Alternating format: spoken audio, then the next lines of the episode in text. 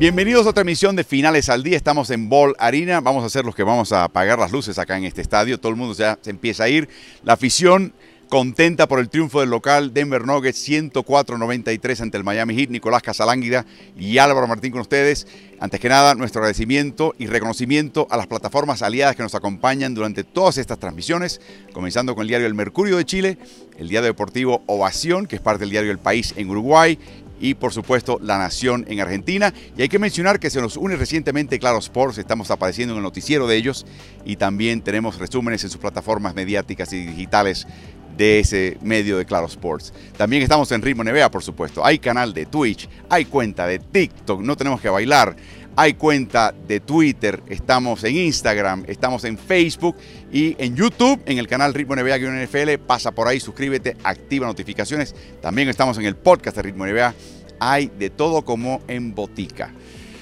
Comenzamos con los entremeses, mientras vemos la puesta al día de la tabla de hasta ahora ya con Denver al frente en esta serie 1 por 0 defendiendo su localía.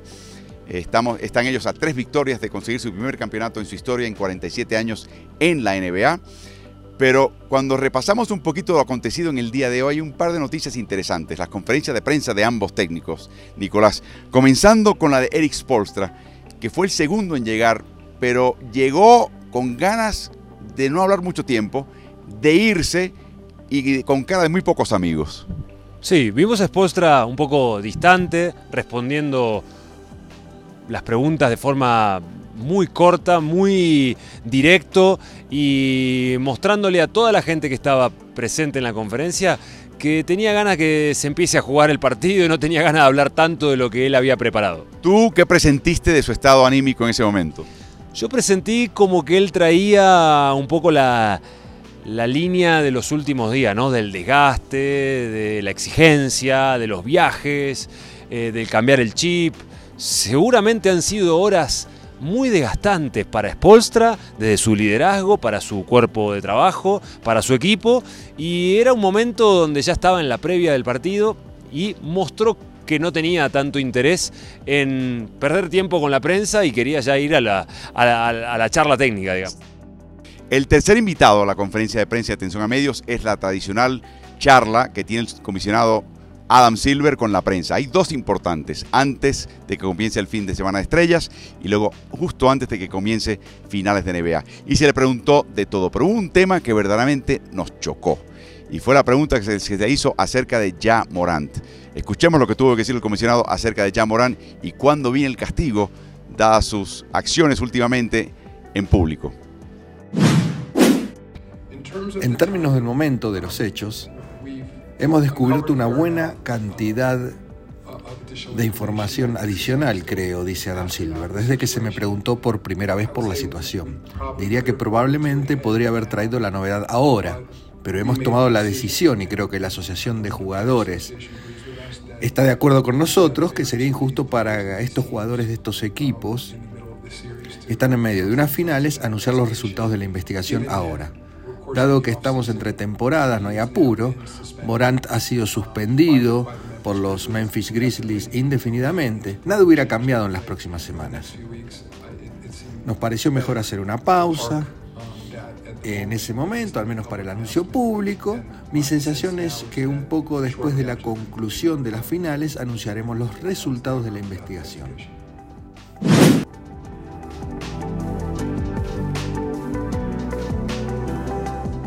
Bueno, empezó el partido finalmente, la afición por fin se mete de lleno acá, una afición que nunca ha visto un partido de finales, para ellos tiene que ser un momento súper emotivo, tremendo. Vimos de hecho a Dan Isel, ya viejito, caminar en la cancha, pero lo que más me sorprendió fue el comienzo del partido y cómo estaba perfectamente preparado Denver para cualquier cosa que le planteó Miami.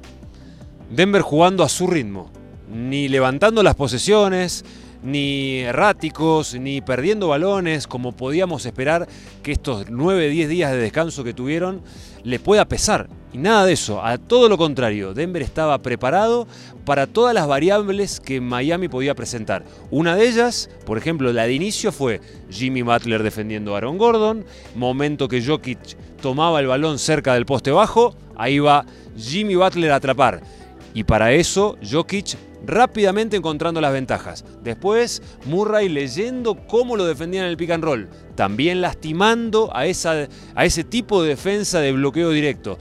Parecía como que Denver estaba absolutamente preparado para el escenario que tenía que afrontar, tanto tácticamente como mentalmente, porque no era una situación simple para ellos ese primer cuarto, y mostraron muchísima seguridad en ese momento. No, 12 puntos de Gordon, su máxima en un partido de playoffs de 25, o sea, parecía que iba a romperla en este partido. Y todo esto con Nikola Jokic, que jugó todo ese primer cuarto, los 12 minutos, cosa que nos sorprendió, y terminó con 7 asistencias y solamente un intento al aro.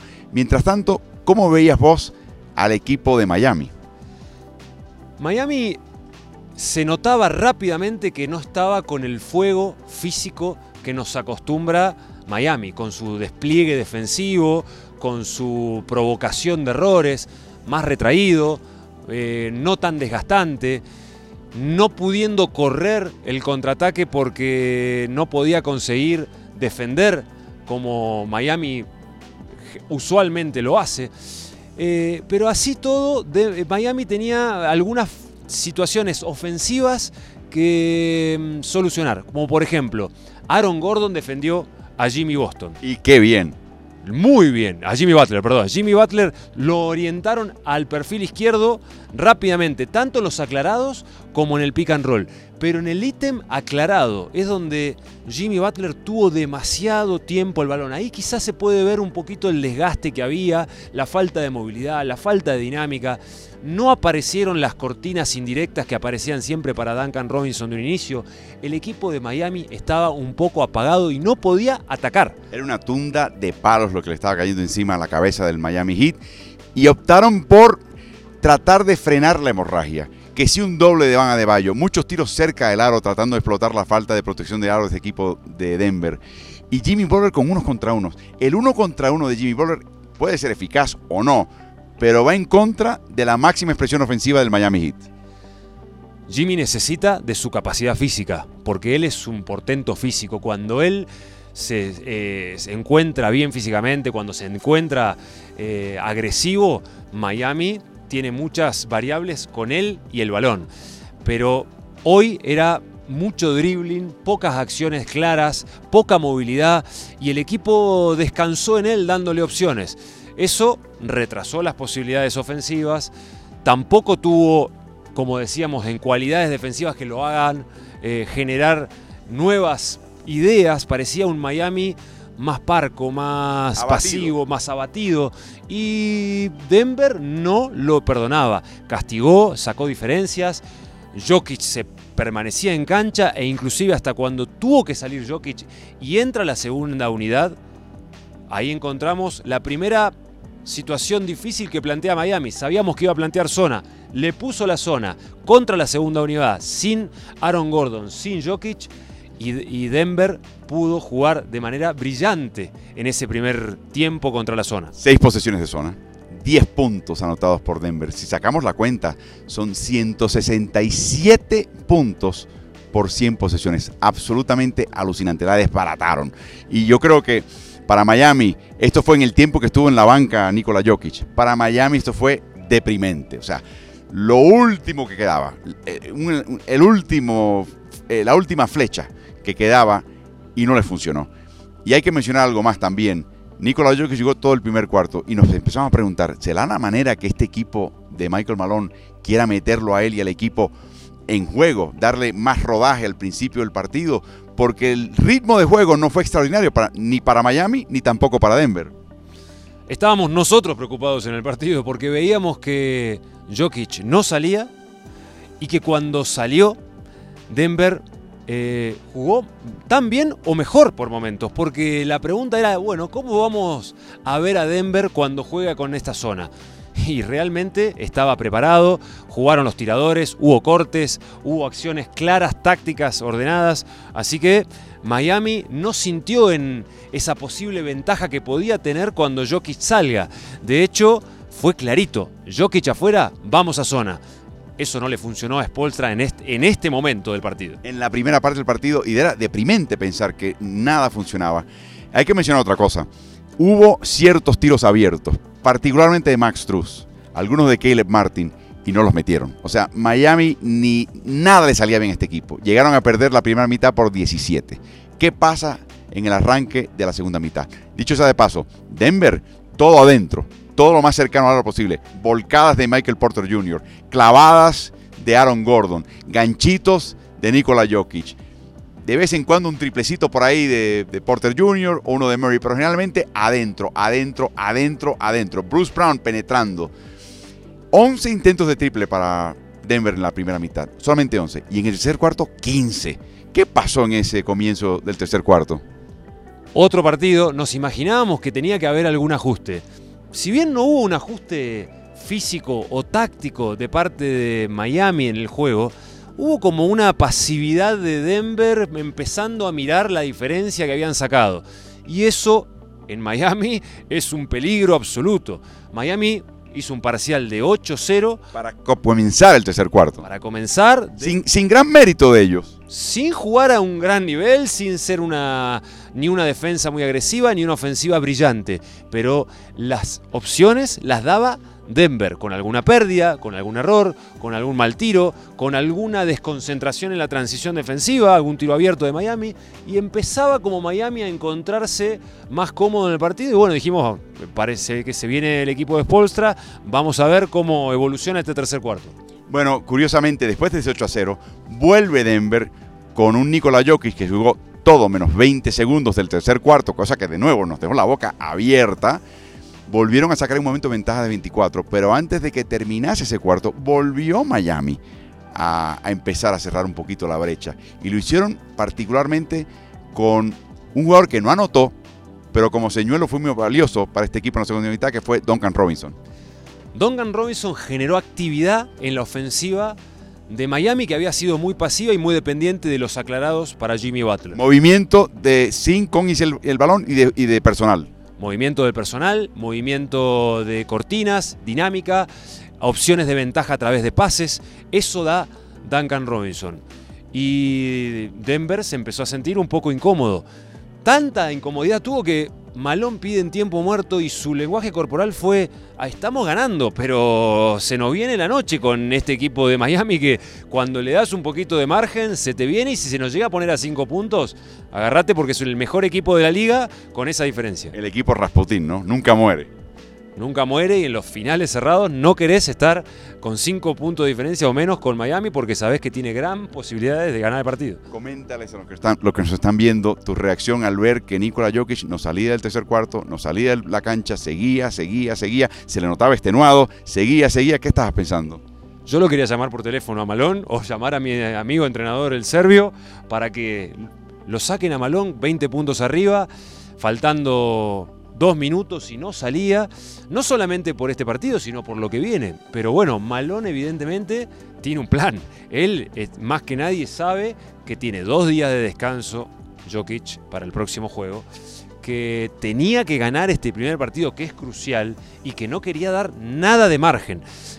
Lo que sucedió fue que no dar nada de margen a veces es contraproducente en el juego, porque tenés un, juego, un jugador abatido, un jugador importante, que toma muchas responsabilidades, que juega en defensa, que juega en ataque.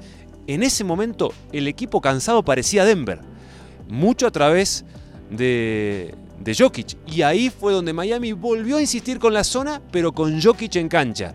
Y ya ahí fue otra cosa.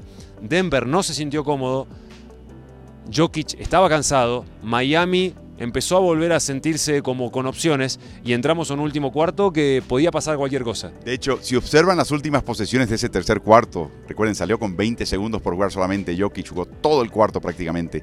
Lo ves caminando, no lo ves corriendo. Ahí que te das cuenta que estaba súper, súper cansado y extenuado. Ahora, un par de nombres que hay que mencionar para Miami que fueron, eh, le dieron chispa y vida a este equipo. Número uno, Highsmith. Highsmith metió un triple, eh, volcó el balón, eh, fue activo, tocó balones, desvió balones. Es exactamente el juego del Miami Heat que no vimos en la primera mitad. Lowry, el segundo jugador que empezó a generar a través del pick and roll, porque hoy Jimmy Butler no era el día de generación, estaba bien defendido, le daban el tiro tras el dribbling, no estaba efectivo. Entonces empezaron a jugar un juego con Jimmy Butler medio escondido en el dunker, que es cerca del cesto, un lugar ahí cerca del aro, pero que recibiendo de descargas cortas, de pases cortos, fue más efectivo. Miami mm, con Adebayo, que no es un jugador tan ofensivo, que no es un jugador que le deposite Miami tantas responsabilidades, empezó a encontrar como que podía y que estaba 10 puntos abajo y la sensación en todo el estadio y en el lenguaje eh, corporal de Spolstra era tranquilos, tranquilos, que estamos 10 puntos abajo, pero que esto todavía falta tiempo. Y el otro lado veías a Malón eh, atorado diciendo, muchachos, vamos a dar el knockout, den el golpe del knockout para ya descansar y liquidar este partido que finalmente se dio al final, ya al final del partido. Quería mencionar algo más. Miami incestó 9 de 22 triples en la segunda mitad. O sea, lo que no les entró en la primera mitad les entró en la segunda y no fue por la razón usual que era Struz metiéndola, Martin metiéndola o Robinson metiéndola. Esos tres se combinaron para anotar 2 de 23 de campo. Es algo increíble. Jimmy Butler termina con 14 puntos en 13 intentos, o sea, totalmente perdido. Yo no recuerdo haber visto a Jimmy Butler en un partido en que no se haya lesionado el tobillo jugar tan pasivo, al en mi opinión, no sé cómo lo viste tú, pero en la segunda mitad, por grandes momentos de segunda mitad, era el señuelo. No, está, no era parte de la ofensiva este equipo, estaba escondido por aquí y por allá. Que Miami haya podido responder a un partido donde la hegemonía la tuvo Denver sin Jimmy Butler, habla muy bien de Miami, habla muy bien del trabajo colectivo. Por algo, Miami tiene uno de los mejores, las mejores producciones del banco de suplentes de sus relevos con 35 puntos de promedio. Es un equipo que genera a través de mucho personal. Y al revés Denver, es un equipo que hace 20 puntos el banco de relevo. Entonces hoy se vio a un Miami que sin su figura de producción más clara puede ser muy competitivo. Eso es un aliciente en la cabeza de Spoltra, si yo tengo que pensar en qué estaría pensando Eric en este momento. el vaso está medio lleno. Yo, después de haber hecho el desgaste que hicimos, ganando la conferencia, llegando acá en dos días sin casi preparación, y en este juego, no me iría tan disconforme. Han ganado cuartos en este partido, o sea, increíble pero cierto. Por último, el señor Malón, que entró con la seguridad, con la confianza, tuvo una primera mitad francamente absolutamente espectacular, que hecho hay que reconocer que el equipo estaba preparado, ¿no? que, fue el trabajo de Malone y sus asistentes que tenía ese equipo perfectamente aceitado y, anticipando y leyendo con una calma, ejecutando muy bien. Pero en la segunda mitad la ansiedad de Malone fue clara, clarísima. Es difícil, porque ahí demostraron un poquito la ambición y la necesidad que tenía Denver de ganar en el primer partido a toda costa necesitó Denver de, bueno, esta diferencia de puntos para no llegar al final cerrado. Y Malón en algún momento, cuando hubo un poquito de crisis en el partido de su equipo, se lo vio un poco nervioso, pero es lógico también, porque tuvo una diferencia muy alta durante gran parte del partido. Y bueno, él no quería que este partido se escape, lo demostró con los minutos de Jokic consecutivos, porque una cosa, un jugador puede jugar muchos minutos, pero en este juego fueron muchos minutos consecutivos, casi sin salir. Eh, en esa es una demostración. Y después en los repentinos timeout. Cuando había algo que no funcionaba, uh. inclusive ganando por 12, uh. timeout, vamos que... Entonces, para Miami eso también es una señal. Ojo que Denver puede apretar el botón del pánico si algo no funciona. Eso es lo que Miami debería estar pensando esa noche. O sea, lo vio Sportstra. ¿Qué vio Sportstra cuando viera a otro lado a Malone haciendo todo esto? Debe haber sentido un poco que tranquilos, que cuando nosotros estemos firmes, nos volvamos a equilibrar mentalmente, volvamos a enfocarnos en esta serie. Y los apretemos. Y los apretemos, se van a poner nerviosos o se pueden poner nerviosos. Yo siento que Denver tiene mucho talento, que juega muy bien colectivamente, pero que mentalmente Miami es un equipo muy bravo tiene recursos, tiene experiencia, tiene solidez, tiene un entrenador experto. Entonces, a este Miami no lo podés dar por muerto. Va a ser una serie de alto nivel. va a ser muy, muy interesante. Y de nuevo, tienen ahora tres días de descanso. O sea, eh, ahora empieza el desgaste de Denver y ahora empieza un poquito más a llenar el tanque de a poco, bien poquito, este equipo de Miami. Hablamos de cómo Denver le desbarató la zona a Miami en la, segunda, en la primera mitad, pero en la segunda mitad, parte del éxito de Miami, descontar la ventaja, desventaja de 24 puntos a algo un poquito más asequible, es que en la segunda mitad sí le funcionó la zona. Le funcionó la zona, inclusive con Jokic, que no es lo mismo de que funcione la zona sin Jokic. Para mí esa es una variable que Spolstra se trae en la manga, se lleva en el bolsillo hoy y dijo, bueno, realmente hoy perdimos, pero me llevo algo. Cuando hablamos de las series finales que son a siete partidos, los entrenadores no tienen un plan. Tienen a veces tres, cuatro, cinco alternativas y van utilizando, a medida que van pasando los partidos, van utilizando, decir, bueno, esto me sirvió, pongo una pizca de esto, un poquito de la zona con Jokic, lo atrapo o no lo atrapo, Jimmy Butler con Gordon, lo vamos a liberar, pero no en el inicio del partido. Entonces, para mí, Spoltra, esto le sirvió también decir, bueno, el partido está bastante abierto, pero me sirve como banco de prueba esto. Y yo creo que eso de utilizar la zona con Jokic en cancha, siendo que no fue Denver tan productivo como había sido en la primera mitad, le sirve a Spolstra como una suerte de es otra herramienta que tenemos para emplear en el momento decisivo. Esta es algo que nos llevamos para el próximo juego. De hecho, anotaron solamente 10 puntos en 13 posesiones de zona en la segunda mitad, que te traduce algo así como 80, 90 puntos por 100 posesiones, que es absolutamente excelente.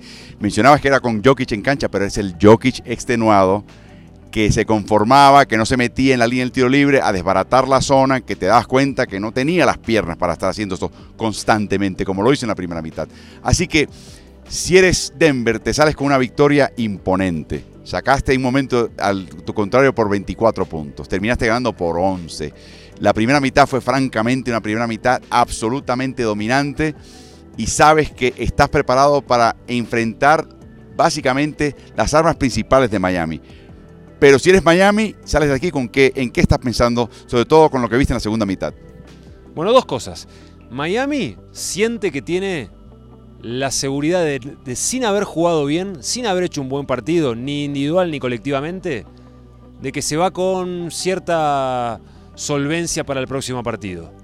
Y Malón debería en este momento, a mi humilde criterio, ¿no? Porque él es un experto y ya está jugando una final y tiene mucho conocimiento, pero considero que Malón no está transmitiendo tanta confianza y tanta seguridad ahora después de un partido ganado. Decir, muchachos, ojo, que hay cosas que tenemos que corregir. Ganamos, pero hay algunos aspectos que tenemos que mejorar, porque hoy era un partido para definir quizá en el tercer cuarto y no lo pudieron hacer, que un equipo más aplomado con esta circunstancia de, un de enfrentar un equipo desgastado, de enfrentar un equipo que venía casi sin preparación para este juego, lo podría haber hecho. Entonces para mí Malón pudiera utilizar estos pequeños lapsos de no haber sido tan claro como equipo, como, bueno, hay cosas para corregir, tranquilo, fue una victoria, faltan tres, esto acá no ha pasado nada, recapacitemos que podemos salir de los errores y nos enfoquemos en el punto 2, que acá lo único que vale es el punto 2. Sí, señor. Y ese punto 2 viene el domingo. En unas 36 horas tendrán de nuevo un día libre. Mañana todo el mundo día libre. Luego al día siguiente una práctica en la cual va a haber atención a medios y luego el domingo el segundo partido. Recuerden, las series de playoffs en la NBA no comienzan hasta que el equipo local pierda el primer partido. Si gana dos Denver, le corresponde a Miami ganar dos en su casa y a ver qué pasa de ahí en adelante. Pero es algo bien interesante. El vaso está medio lleno para este equipo de Miami, cuando quizás deberían pensar en la primera mitad que estaba medio vacío. Y para Denver, una victoria que deja un pequeño cosquilleo de inquietud eh, y que quizás le da una pizca de confianza a Miami que tiene que estar pensando, después del cuarto partido contra Boston, que fue un partido horrible para el Heat, este tiene que haber sido la segunda peor actuación de Miami Heat y por poco se meten a menos de 10 en el último cuarto. Esa es la confianza de un equipo ganador, un equipo ganador que sabe que puede salir de momentos adversos, estuvo con la presión muy alta después del 3-0 con Boston, demostró que a pesar de que Boston se puso 3-3, tuvo la capacidad y suficiencia de jugar con altísimo nivel de ejecución en un séptimo partido de visitante y ganar. Entonces es un equipo que ha pasado por muchas situaciones. Denver, al contrario, viene de eliminar, de barrer 4-0 a Lakers, viene de jugar a un altísimo nivel. es sin duda la atmósfera que se respira en la NBA hoy, es que es el candidato, es el favorito, el que mejor juega, el que más talento tiene, que tiene el MVP de la liga. Pero eso no te garantiza nada, sobre todo con un equipo que es tan bueno mentalmente y que tiene capacidad para cambiar las tendencias en las series. Ya lo ha demostrado, así que esto está abierto, no ha pasado nada más que el primer punto y eso todos los involucrados lo saben. Para Denver, por supuesto que esto es un punto muy dulce porque quebraron esa racha de Miami de ganar los primeros partidos como visitante para comenzar la serie. Esa racha termina en seis consecutivos, tres como visitante, tres como local el año pasado. Denver quiebra esa racha, psicológicamente no tiene que estar en un 0-1 en su propio hogar. Importante ganar el segundo partido, eso claro. La gran interrogante para mí de cara al segundo partido es qué estado físico, cuánto le queda en el tanque a Jimmy Butler, porque hoy jugó de una manera que requiere que Jimmy Butler tenga una reacción. La pregunta es si el cuerpo le da a Jimmy Butler para tener esa reacción. Jimmy Butler es, una, es un talento físico y un talento mental. Y él se va a recuperar y va a estar en su máxima versión porque no hay una lesión que le implique, no hubo un problema de movilidad o de dolor, acá hubo un desgaste psicológico por lo que hemos hablado en la previa. Cuando un equipo gana y cuando uno tiene un jugador como Jimmy Butler tiene que tirar tanto del carro como lo tiró, esforzó, se eh, jugó situaciones límites en la serie con Boston, es evidente que es humano, en algún momento podía bajar. El momento para bajar es este, dos días, viaje en el medio, lo habíamos hablado a la mañana, Miami tuvo que recorrer 28.000 kilómetros para llegar a este primer partido. O sea, la distancia de viaje en los recorridos de los partidos de las primeras tres vueltas. En las tres vueltas hizo 28.000 kilómetros para llegar a este primer punto. Y Denver, en las distancias geográficas que tuvo que recorrer, solo 8.000. En una final, todo detalle es importante cada detalle cuenta, la recuperación a partir de ahora empieza a contar. Terminó el partido y la recuperación, la alimentación, los hábitos de los jugadores, todo empieza a contar para el siguiente punto. Yo estoy convencido de que Jimmy Butler va a volver a ser peligroso, va a volver a inspirar a su equipo, a llevarlo, a demostrarle el camino como lo ha hecho en tantas veces. Yo creo que esta no es la versión con la que nos tenemos que quedar de Jimmy Butler porque para mí tiene más tanque, más nafta en el tanque, como decís vos. Permanece invicto Denver en estos playoffs en su Bowl Arena 9 y 0. La oportunidad de ir un 10 y 0 si ganan el domingo y defender sencillamente su localía. Veremos si Miami, con la hipoxia de estos días acá en la semana en Colorado, en los 1600 metros sobre el nivel del mar, 5280 pies sobre el nivel del mar, se empieza a acostumbrar. Si hay reacción de Jimmy Butler, si los tiradores de este equipo empiezan a meter alguno que otro triple que no metieron en este partido Vamos a ver qué pasa en esta serie, pero obviamente una primera mitad verdaderamente dominante e impresionante por Denver que le vale el triunfo 104 por 93. Nuestro agradecimiento, por supuesto, a las plataformas aliadas, el diario La Nación de Argentina, el diario deportivo Ovación, que es parte del diario El País de Uruguay, y el diario El Mercurio de Chile. También hay que mencionar al grupo de Claro Sports, que, al cual estamos rindiendo corresponsalía desde estas finales. Y por supuesto, todas las plataformas de Ritmo NBA. Estamos en todas las redes sociales: Twitch, Twitter, Instagram, Facebook. Y por supuesto, también estamos en el canal de YouTube de Ritmo NBA-NFL. Ahí está todo el archivo de todas las conversaciones previas de NBA que hemos tenido con Nicolás, con Carlos Morales, con el resto del grupo. Así que pasa por ahí, suscríbete, activa notificaciones y pasa por tu plataforma favorita de podcast, incluyendo Spotify, porque ahí también tenemos bajo ritmo NBA eh, todo tipo de contenido, así que pasa por ahí y no solamente baja y descarga una emisión, suscríbete de una vez y no te pierdes uno. Así que les damos a ustedes la despedida por el momento. Gracias por acompañarnos. Nuestra próxima emisión será el sábado, a ver si podemos cuadrar ciertas cositas que estamos trabajando para que sea algo un poquito más especial. Pero como quiera que sea, la invitación queda para ustedes que nos acompañen en el próximo Finales al Día desde la sede de las finales de NBA 2023. Disfruten su día.